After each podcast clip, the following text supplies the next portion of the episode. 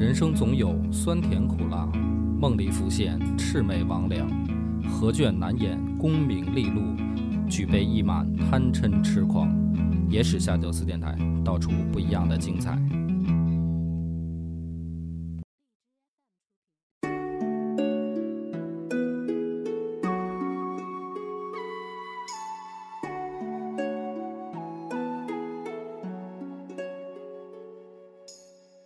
好，欢迎收，不好意思，三二一。大家好，欢迎收听《野史下酒》，我是主播张小娘。我是恶霸波，不是你老想听连续剧吗？嗯那商起于成汤，亡于谁呢？亡于纣王。就是商纣嘛。嗯，啊，商纣王他的这个故事你知道多少？大概那就太多了，怎么亡的国？就嗯妲己啊，灭国嘛。妲己灭国，啊，然后那个什么哪吒呀、呃李靖呀，什么痴心的那个不是那个没心的那个比干比干啊，杨戬、啊，对，姜子牙哎，啊，所以你的这个历史基本上都是建立来源于《封神演义封》。神榜。最近《封神榜》又大火，嗯，电影嘛，嗯是？吧？就是哪吒的这个戏又被拍出来了，然后嗯姜子牙也又又在电影上又以动画的形式又出现了，所以咱们小时候就看《封神榜》，嗯反正我小时候就看《封神榜》，所以对于商朝的印象大部分就来源于《封神榜》或者《封神演义》。嗯那咱们今天讲这个这段故事的时候呢，我先请大家忘掉《封神榜》。我不想说它那个是 是不是历史的问题了，是吧？就是你要非觉得那个是历史呢，那你就一定会觉得我在胡说八道。商朝呢，大概存在了五百多年，嗯，就是从商汤啊建立这个商朝，一直存在了五百多年。再具体点儿呢，接近五百六十年，啊，一共传了十七世三十一王，就是一个非常长的历史时间。但是呢，我没有办法把时间说的非常具体，比如说具体是公元前多少多少年到多少多少年，为啥呢？就是因为没就是清楚的记载。那会儿他没有这个很具体的，就是纪年法嗯啊，所以只能是大概估计嗯出来一个数。咱们就讲到说他的末年，中间呢有一些故事呢，嗯，比如说武丁中兴啊，什么跟他媳妇儿复好啊这些事儿啊，呃，知名度不高。就是我在这儿讲呢，可能很多人啊都搞不清楚，说是这个人到底为什么重要，或者说怎么回事儿。所以呢，咱们先挑干的说，那就到末年了。其实大家都会知道，说这个纣王跟妲己谈恋爱，然后导致亡国，这就是《封神榜》说的嘛。那么是不是这样呢？咱们还是按照野史下酒的方式啊，先从根本上说。纣王本身啊，不是这个名字，嗯这纣呢，也是后来周建立了以后给他上的一个称号。就跟咱们上一期讲的夏桀似的。对，夏桀一样，一个道理，就是后来的人啊，管前面的人给他上一个称号。嗯那一般呢就是贬义词，纣呢就是指这个暴暴虐、嗯昏庸无道，差不多你就可以把它等同于这个。那实际上纣王叫什么呢？就是在商朝自己的时候，嗯他的正式官方称呼叫帝辛。嗯啊，皇帝的帝，辛苦的辛，他叫帝辛。他名字叫什么呢？叫子受德，他姓什么呀？姓子，儿子那子啊啊。商朝的这个国君都是姓子，他们是子姓，嗯一直到后来周朝，子姓还是存在的，嗯啊，也是贵族，也是诸侯。所以咱们今天的主人公，其实按照历史的叫法，名字应该叫子寿德。嗯啊，官方称呼应该叫帝辛，帝辛是相当于像乾隆啊这种乾隆是年号啊，那帝啊，辛你就可以理解为，就是你说乾隆，实际上你就知道是指他是哪个皇帝，嗯，但是实际上你也不管他叫弘历，对吧？嗯但是人就乾隆本身的名字叫爱新觉罗弘历，嗯，但是大家聊这个故事的时候，一般都不去这么叫名字嘛，嗯所以都会叫帝辛。嗯那《封神演义》里面呢，就直接叫就是纣王了。嗯啊，所以咱们为了方便这个大家理解呢，就是还是称呼为纣王。纣王他在历史里边的形象跟之前那个夏桀高度重合。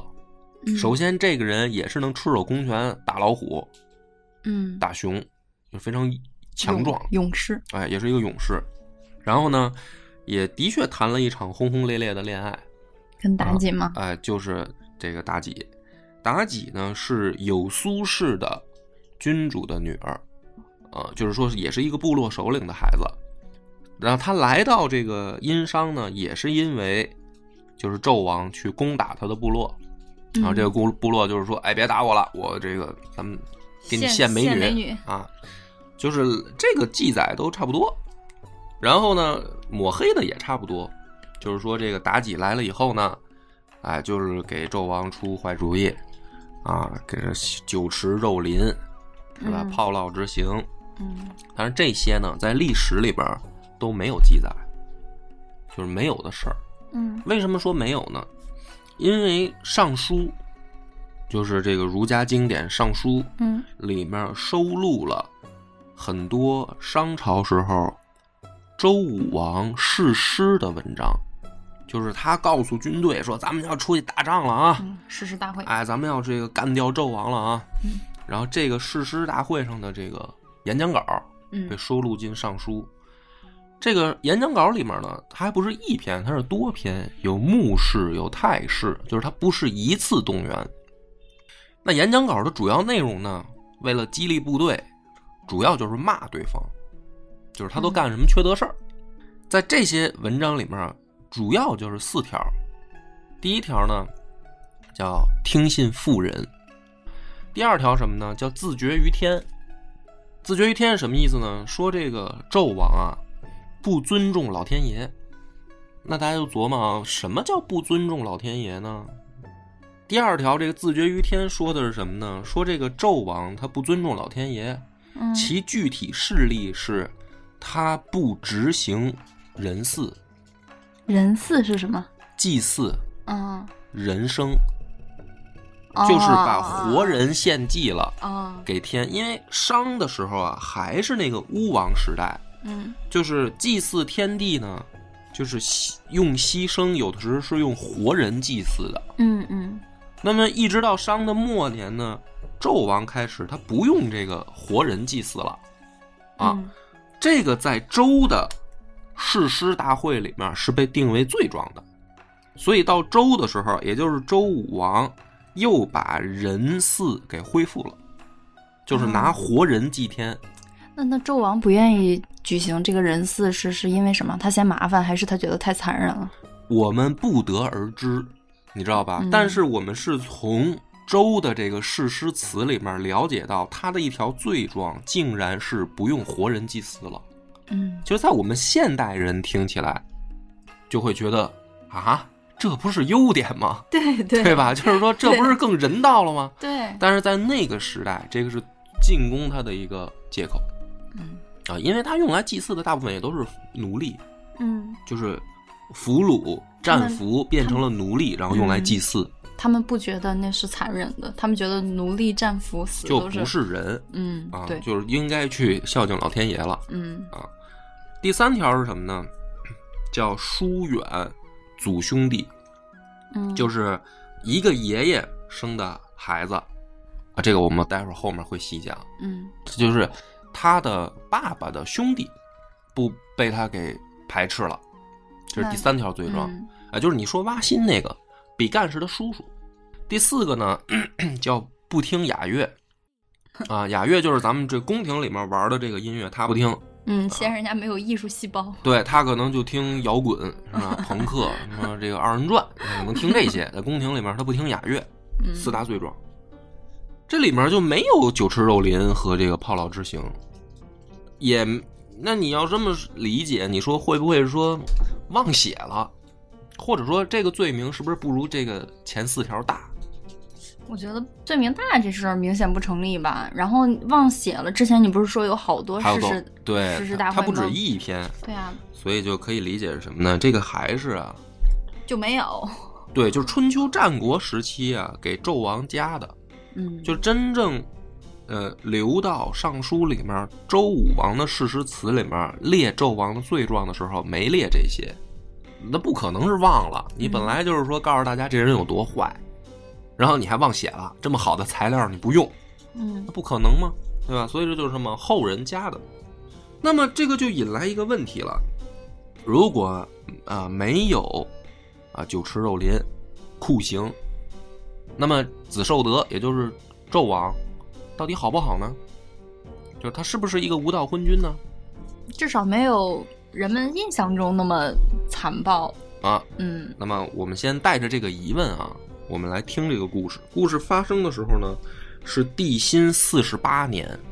在位第四十八年了。对，也就是说，纣王执政已经四十八年了，都快五十年了嗯，的时候，是个老头儿了。对 对，那肯定是老头了。出了一件事儿，嗯什么事儿呢？叫宜阳献于野。嗯宜就是蛮夷那个夷，羊就是牛羊那个羊。宜羊是什么东西呢？不知道，肯定不是普通的羊。有学者说啊，可能是现在的草泥马，就是叫宜羊。说这个玩意儿啊，在牧野出现了。牧野又是什么地儿呢？牧野不是一个具体的地名，在商朝的时候，邑之外称于郊，郊之外称于牧，牧之外称于野。啥意思呢？比如说啊，咱们现在这二环，北京这二环，嗯你把它想象成城墙，这二环以里呢叫城邑，那二环以外嗯就叫郊，就是二环到三环就叫郊区，嗯那三环到四环就叫牧区，四环到五环就叫野区。牧野就是指三环到五环这个地界儿，嗯所以它不是一个具体的地名儿，比如说啊沧州啊，嗯那很具体是一个什么什么地方，不是牧野就是指首都周围嗯那个三环到五环之间的地方就叫牧野。说这个地方出现一只草泥马，嗯代表什么呢？不代表什么。后人认为这是商朝败亡的征兆。首都附近出现这么一个玩意儿，哎，这个国家要完蛋了。后人这说法有点牵强呀。哎是，吧这个是作为什么呢？叫事后诸葛亮，嗯叫什么呢？叫打哪儿指哪儿。你看伤亡了吧？伤亡了之前有没有什么征兆呢？往前一推，哎，四十八年的时候，牧野地方出现草泥马，啊，这就是这就是征兆，你知道吧？那你要这个玩意儿要是这么说的话，那现在这个北京啊，五环以内不许出现草泥马，这是不祥的征兆，对吧？这就是古人呢，就是属于他要打哪儿指哪儿。那么在草泥马出现的第二年，历史真正的征兆，就是嗯商朝将亡的征兆，我认为才真正出现。第二年发生一件什么事儿呢？就是姬发，也就是后来的周武王，他是当年西方的诸侯之长，就是《封神榜》里面说的西伯侯，嗯，就是西方诸部落里面官方首领。官方认定的你是排头一个，嗯你替我们大商朝管理西方各个部落，嗯那叫西伯侯嘛，《封神榜》里叫西伯侯。姬发这一年，也就是宜阳献于牧野的第二年，嗯这哥们儿出现在孟津。嗯孟津在哪儿呢？就是现在的这个黄河沿线。那么他应该在哪儿待着呢？他应该在现在的陕西待着。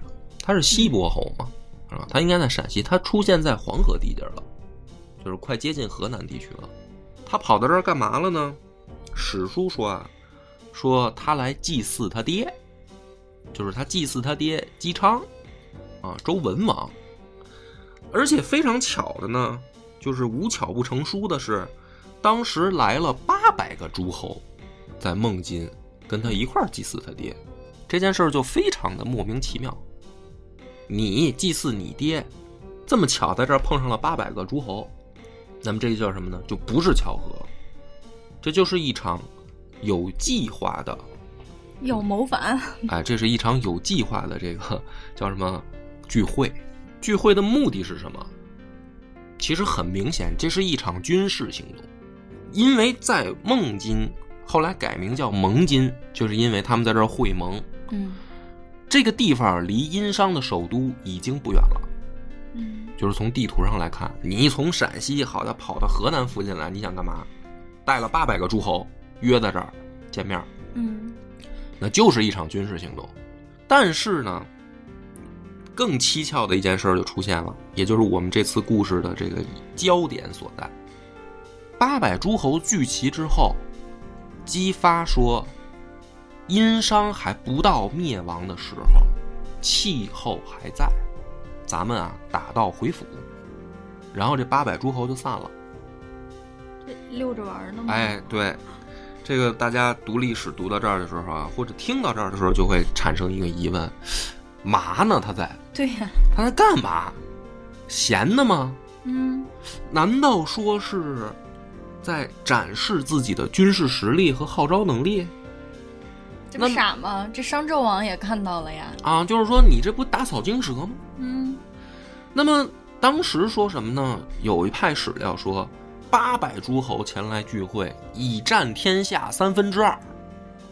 就是说，这天下按照这个数推算啊，按照史书这么推算，估计顶天了一千两百个诸侯，来了八百个，也就是说，您激发已经能号召天下三分之二的诸侯了。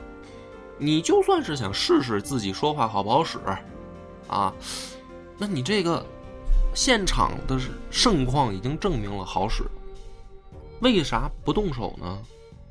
于是呢，最有意思的一派观点就来了，啊，有一部分的这个历史上的大咖就出来在底下评论说，激发仁义呀、就是商已经都准备灭亡了，姬发还不忍心灭他，就是说这就是人君啊，啊，就是他绝不能干这种落井下石的事儿，啊，纣王已经昏庸无道到如此程度了，天下三分之二的诸侯已经离心离德了，姬发还觉得说，哎呀，这个王朝还不至于灭亡，有点扯淡。有点扯淡是吧？啊，好，是不是因为我讲的语气跟我的跟我的态度让你觉得扯淡啊？你你相信这个说法吗？就是说姬发是真正他是仁义之君这一点说服力都没有啊！啊？他一个开国皇帝，如果连这点魄力都没有，那嗯怎么可能能开国呢？如果他当时仁义了，不可能说后来啊就下定决心要推翻了。哎，对，后来怎么就又不仁义了，是吧？那是不是会不会因为纣王更缺德了呢？到最后，啊啊，，这太牵强了，这又这又是打哪儿指哪儿了。又是打哪指，你看你受我影响太深了。这个蒙金八百诸侯大聚会散摊儿以后啊，嗯第二年呃同一年发生了另一个著名事件，就是比干被杀。这个里面呢，我们就要说孔子在后世啊评价过这个这段史料。孔子说：“因有三人，人是仁义的仁。嗯说殷殷商啊，到末年了，还有三个是仁义的君子，嗯，才是他不灭亡的原因。这其中之一必有比干呗。那就是肯定是比干啊。另外两个是谁呢？一个是箕子，一个是微子。这三个人跟纣王是什么关系呢？比干和箕子是他的叔叔，也就是他爸的弟弟。嗯微子呢是他哥哥，哎，也就是说这个三个人啊都是一家子。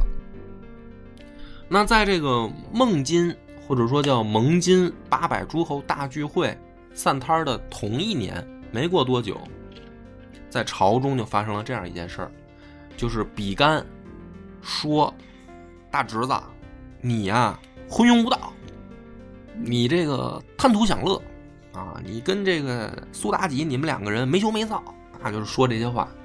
然后纣王呢就说说那个，那我得了，我给咱们中国历史贡献一个成语吧，就是说，听说这个聪明人啊，这个心脏都长七个窍，我觉得叔叔你一定是聪明人，我把你心挖出来看看到底长了几个窍吧，就把比干给杀了。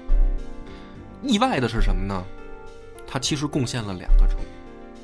啊，一个成语叫七窍玲珑，就是说这个人聪明啊，嗯比如说这个夸啊张敏、张小娘你要聪明，说你七窍玲珑，就是说你这个聪明程度跟比干一样。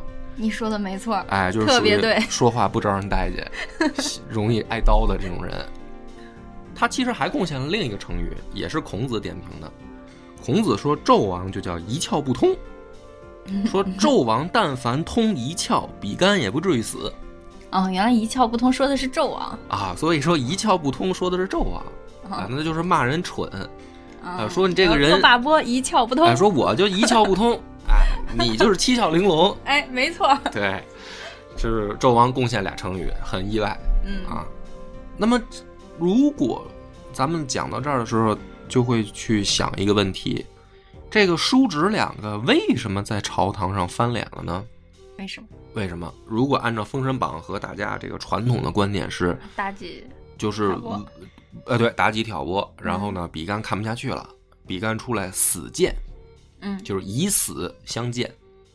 但是我呢，不用我自己的观点去反驳，因为毛主席说过，毛主席说过什么呢？说比干的死可能因为他跟帝辛政见不合，就是说两个人持不同的政见。然后这个叔叔呢，他老在这碎碎念啊，嗯老跟教育孩子一样啊，你这也不能干，那也不能干啊。作为君王，尤其是能赤手搏虎虎熊的这个君王，才不收这个，就给他宰了。嗯，这是殷的第一个人人君子就死了啊，这是亡国之兆的应验。嗯第二个呢，君子就是箕子，箕子也是他叔叔，就是跟比干是兄弟。箕子一看说：“嚯，挖心了，玩这么大，得了，我呢别在他眼前碍事儿了，我干脆我疯了吧。”箕子就装疯，啊，就是把这个漆涂在身上，呃皮肤就溃烂了，然后披头散发，跑到山洞里，我就疯了。大家都说：“哎呀，这个王叔疯了。”这纣王一听呢，也很感慨，说我这个场面是不是搞得太血腥了，就是把他给吓着了，还很愧疚。说那这样的话，哎呀，那我也干的不太好嘛。结果呢，这个纣王还在这儿难过的时候呢，就听说啊，这个外面有这个新的流行歌曲在老百姓中间传唱，说这个姬子呢，没事儿啊，就在山洞里啊唱歌，嗯自己作曲作词、填词、唱歌。纣王就琢磨了，说你不是疯了吗？啊，他解决了一个就是好多电影里面喜欢用的一个梗，就是如果比如说张小敏，你要是被抓到精神病院了，嗯，你怎么证明自己没有疯？如何证明自己没疯？我写歌儿，哎，其实好多人就怎么证明啊？说这个精神病院不讲道理，你说没疯，他们这药加的就更狠啊！你越说没疯，这越越给你吃药，嗯这就是傻子，你知道吧？就是读但但但凡读点历史，你听一下酒你就赚着了啊！你就学学人家箕子，箕子就巧妙解决这个问题了啊！怎么让人发现自己没疯呢？嘿，自己在精神病精神病院里边填词填曲。纣王一琢磨说：“你这么头脑清醒，音律玩这么明白，你说你疯了，谁信啊？”就把这个箕子就给抓回来了，给关起来了。嗯啊，就是说你这不是骗我吗？其实箕子是什么呢？就是说啊，我呢不忍心看着这个国家一天天的败亡，那我干脆装疯呢，我躲了行不行？就是我进谏不成，但是呢我还得留在国家，我怎么才能导致我既留在这儿又不跟他起冲突呢？我就装疯卖傻。啊，不知道这算不算也贡献一成语？我觉得最早的装疯卖傻就是箕子发明的，可惜呢，真的是太聪明了，就是他装疯都被人识破了。这是第二个仁义君子。第三个呢，就是他这那哥哥他被识破之后呢？就抓起来了，抓起来关起来啊！你想听结局是吧？对啊，他他死掉了吗？嗯、纣王被这个周武王打败了以后，周武王在第二年去牢里面亲切慰问了姬子，说：“哎呦，说这个先生受苦了，看我来救你了嗯啊！你侄子让我们给弄死了，说你有没有什么好的治国方略教我呢？”箕子在历史里面说的啊，说就是你呢给我们商朝留下国佐，嗯就是别的我不教你，我也没什么可教你的。你现在把商已经打败了，但是能不能留下一个封国给我们商的序列？所以周灭了商以后，不是把他们整个族就杀掉了，纣王的儿子还是一个国家的君主。哦，所以后来到周朝的时候，商还能作为一个诸侯国，难道是因为因为姬子求的情？求的情，哦，因为他仁义。然后呢，周武给他王面子。周周武王说：“那我给你面子。”嗯而且呢，说我觉得你呢德行非常好，我也不能以臣臣的方式对待你，就是不能以君臣的方式对待你。说干脆我也给你一片封地吧。然后姬子就得到了自己的封地，他的那个封地就是朝鲜半岛，哇哦，就是他是朝鲜半岛的祖先，他去那儿建了一个姬子朝鲜。哇什么呀哇！原来原来朝鲜还有这么哇塞的，还有这么哇塞的祖先是 装疯卖傻的 祖宗，嗯，有的有的，这是他的结局。那你这好奇，我就提前给你说了啊。嗯第三个呢，就是这个微子嗯啊，这个微子是等于纣王他哥，掌握的是当时殷商的军事大权，他是军队的最高最高指挥官。然后微子一看呢，这俩叔叔啊，一个抛心，一个这个装疯被识破抓起来了，他就说了一句话。他说了这样一句话，被后代历史上的大 V 啊疯狂点赞。他说：“如果啊，这个儿子劝父亲，劝三次，父亲不听，儿子呢可以跟着一块哭。就如果将来你们家出事儿了，可以跟着一块哭。说如果臣子劝君主，劝三次，君主不听，臣子可以走。嗯这个就是微子说的一个怎么说呢？写了一个 blog 啊，就是或者说发一朋友圈儿，啊底下历朝历代给他点赞。那殷有三人这个故事讲的是什么呢？就是说殷商都到灭亡之际了，还有三个人心里面是想纣王好的。一个他叔叔比干，他的做法叫什么呢？死谏，以死我来点醒你嗯，啊，这是第一个。这太惨烈了。对，比较惨烈。第二种君子是什么呢？我知道你有错，我我知道我说你也不听，但是呢，我还是不忍心离开你，我宁愿让自己像傻子、疯子，但是我要留在你身边。这是第二种君子。第三种君子就是微子这种说法，说我作为一个君子，我尽了我的义务，如果你不听，那么我选择走。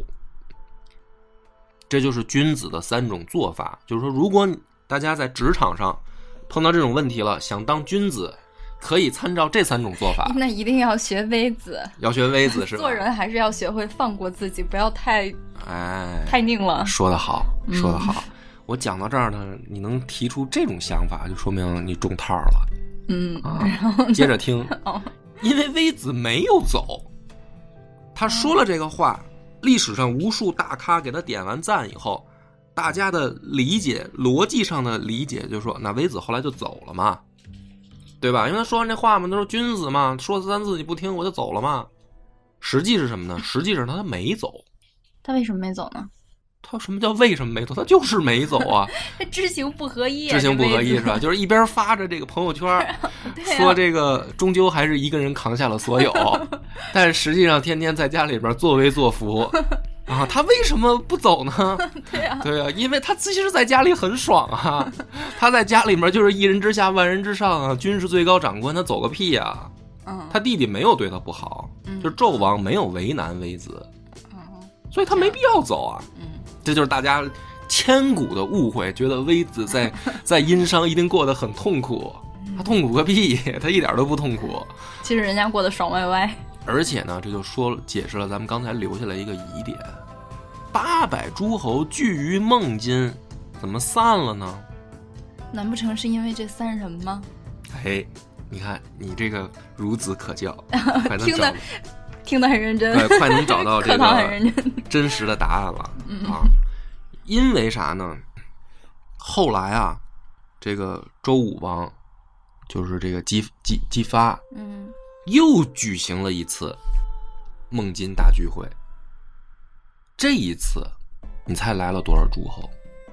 上次是八百，这次来了一千二，哎，这次来了八个，就是大家大都反转。大家都是，我觉得这个才叫他妈烽火戏诸侯的最早版本呢。上次八百人塔哄的来了，说大哥，听说你要造反啊，干啊！嗯，你不干，但你再让大家聚会，大家就不来了，大家嗯不相信狼来，大家就不来了。对，你每次都是在这儿，你总不能这老忽悠我们吧？对，但是就是这个来八次，来八个诸侯，这次姬发动手了，这就是有一个问题了。上次来八百个你不动手，这次来八个你动手，为什么？因为这三人啊没了，这仨人没了，所以他可以动手了，是吧？这里面有一个问题，你如果从仁义道德的角度讲呢，这个事儿根本就解释不通。你从仁义道德的时候讲呢，就是姬发认为啊，上次八百个聚会，商纣王缺德到那程度，没缺德到亡国的程度，再给他个机会，看他好好表现，对吧？哎，这一次咱们聚会，这个人缺德是缺德冒烟了，连他的两个叔叔都这么对待，啊，杀的杀，关的关，这就是缺德到家了，对吧？嗯他就不应该叫子受德，他应该叫子缺德。啊，那咱们这次八个也可以动手了，这是从仁义道德的角度讲。嗯，抛开这个，如果从军事角度讲呢？说明那七百九十二个有没有都无所谓。啊，对，也就是说，伐纣它的成功的关键，并不在于人多人少，嗯，在于什么？如果自己这边的人多少无所谓的话，关键点在于什么？在于对方很差劲。对，在于对方当时有多少人。那么这个里面就点出了说牧野之战的这个千古谜案的真正的疑疑点在哪儿？疑点就在于人多的时候他不动手，人少的时候他动手，为啥？我们可以看到的记载是，尽管到二次会盟，八这个姬发带着八个诸侯赶到殷商的时候，他面对的敌军依然比他多。姬发带了多少人呢？说是兵车三百乘。兵车三百乘有多少人？大家一听都都愣了，说一个车上没几个人呀？啊，说你这一个车上能装几个人？兵车三百上没多少人。七座算。嗯，你这是不理解这个古代啊这个兵车的概念。首先是什么呢？一乘车是贵族或者甚至是真正部队中的精英才会驾驶的这个作战工具，就是你得是那个精锐战士、特种兵。一乘兵车可以配三个虎贲甲士。虎贲甲士就是什么呢？就是当时的特种兵。那么三百乘兵车相当于九百特种兵，然后这一车后面最高配置是可以跟七十五个步兵，所以一乘车后面不是说就没人了，它后面是跟着步兵的，嗯跟七十五个，所以三百乘兵车差不多你就乘嘛，你就按照说一个车后面乘以一百，实际上接近三万人。那大家一听这个后世打仗，说一一出手动辄十多万、几十万的，你说您这个啊，这个周武王三万人，加上他那八个诸侯，大家记住，八个诸侯绝对不可能比他人多，要么就不跟他来了，就自己先在西北造反了。嗯所以呢，这个周武王的部队可以说就这么粗算下来不足五万人。他到了朝歌，就是殷商的首都的时候，面对的起码是十万人起。听到这儿的时候，朋友可能就又得问了啊，你刚才推理半天说不取决于自己人多人少，取决于敌人，敌人还是比他人多呀？敌人战斗力差。啊，敌人战斗力差，这就是动脑子了。你说对了，这个十万人起的朝歌部队就是战斗力差，因为是什么呢？组成的都是俘虏，嗯就是都是当时他们从外面抓来的俘虏奴隶组成的部队。嗯朝歌的精锐战士干嘛去了呢？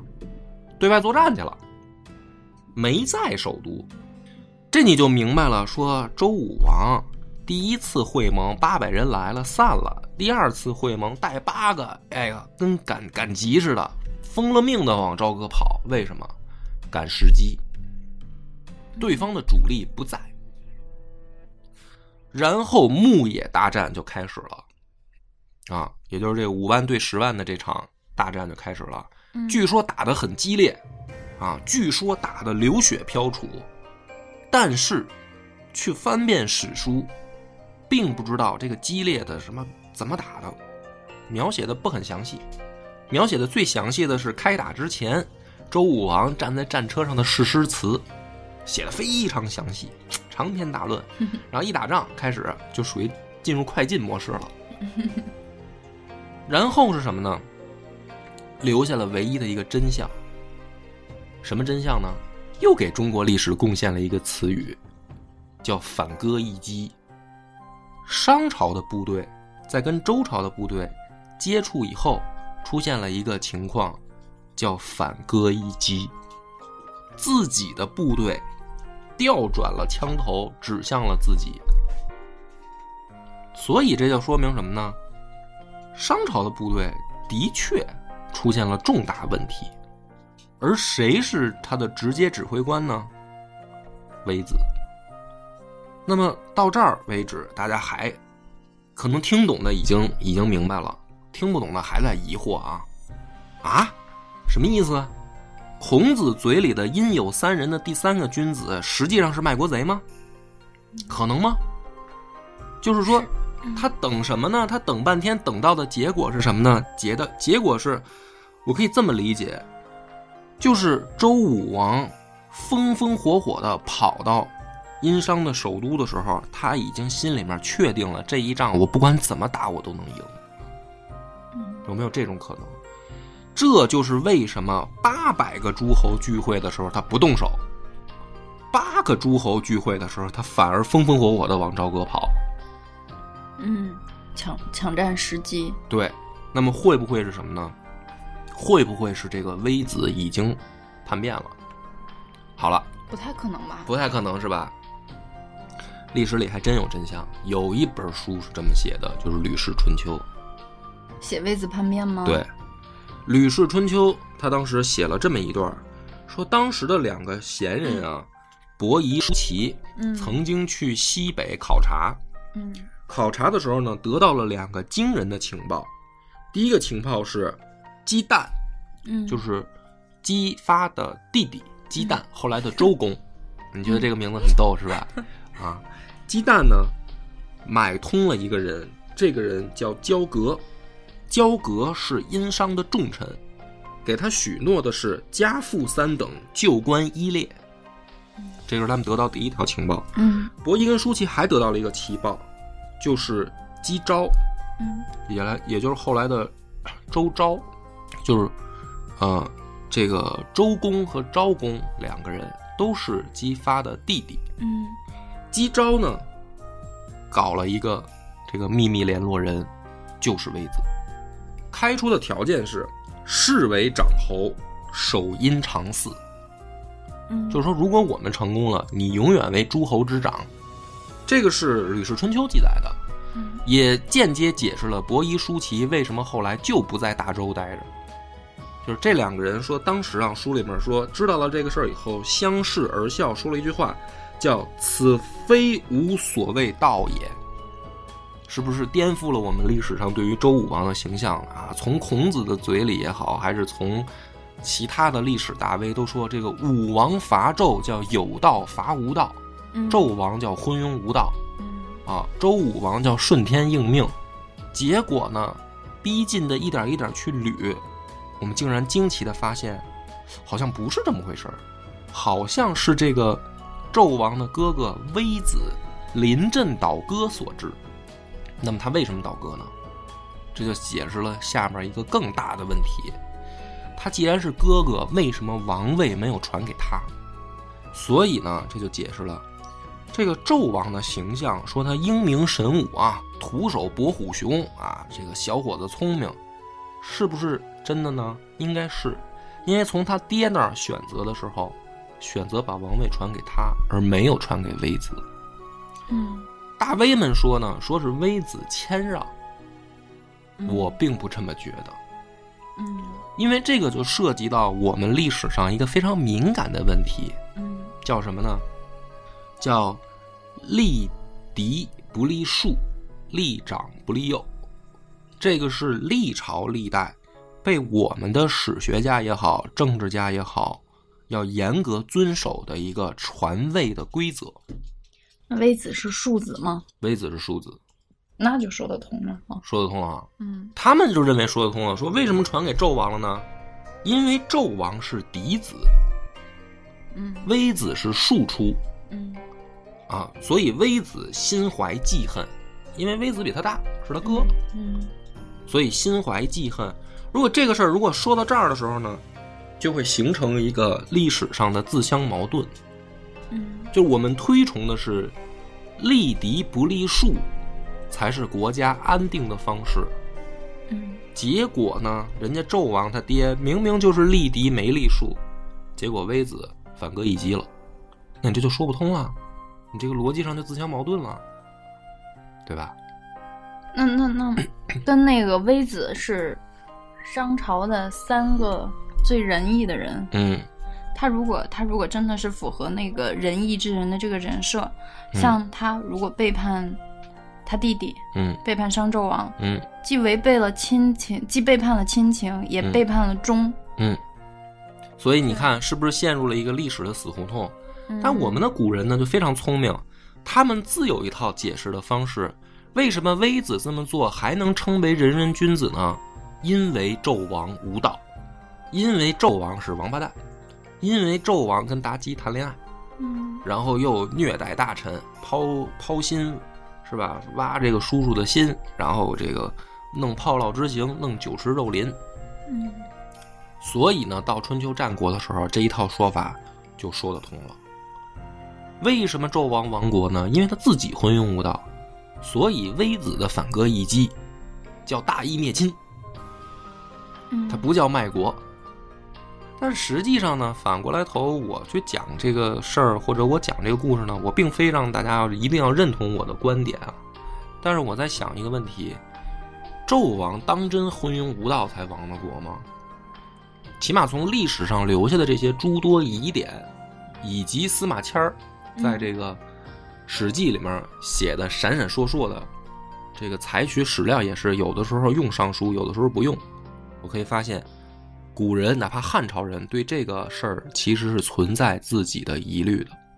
那么再再聊一个问题，难道真的就是要父传子才幸福吗？就是这个国家才安定吗？难道真的是、呃必须得给老婆生的孩子，这个国家才安定吗？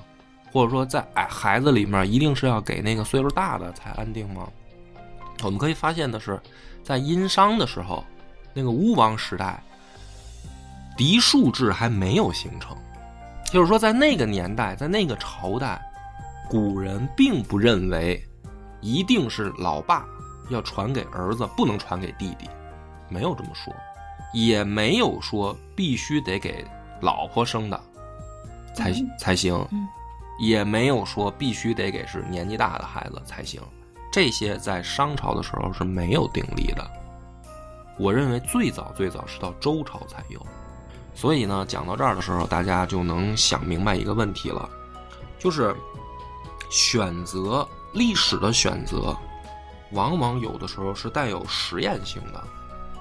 嗯什么叫实验性呢？就是说，当刚开始的时候，A、B、C 三个选项摆在面前的时候，其实我们的古人也不知道该选哪个，不该选哪个。嗯因有三人，我觉得他背后告诉我们真正的历史真相是什么呢？是殷商的时候，在这个国佐传承上，其实有一个难题：哥哥可不可以把王位传给弟弟？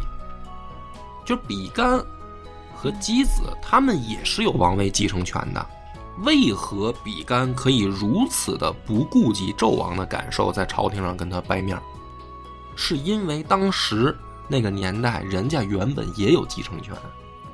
微子为什么反戈一击，还能被称为仁人君子，是因为微子当年也是有过合法继承权的。